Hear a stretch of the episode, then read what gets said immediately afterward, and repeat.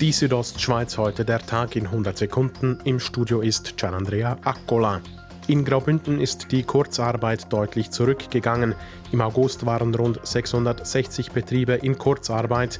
Im Juni waren es noch fast 5900 Betriebe gewesen.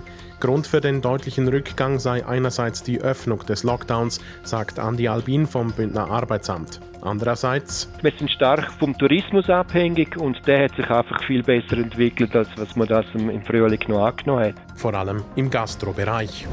Im Kanton Graubünden waren per Ende August 1403 Personen ohne bezahlten Job. Im Vergleich zum Juli sind dies 200 Arbeitslose weniger, wie das kantonale Arbeitsamt weiter mitteilt.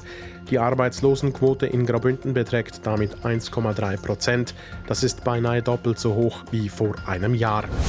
Zwischen Pontresina und Morterac ist in der Nacht ein Steinschlag niedergegangen. Die Berniner Strecke der Rätischen Bahn war deshalb bis gegen Mittag unterbrochen. Die Wanderwege im Morterac-Gebiet wurden gesperrt.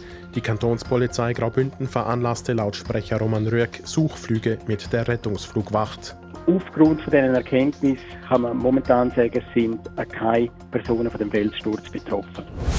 Der Zauberwald auf der Lenzer Heide findet in diesem Jahr nicht statt. Grund für die Absage seien die ständig wechselnden Bedingungen wegen der Corona-Krise.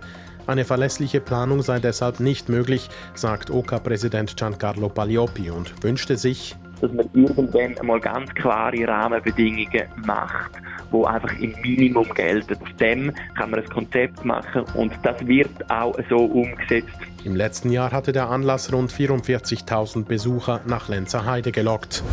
Die Südostschweiz heute der Tag in 100 Sekunden, auch als Podcast erhältlich.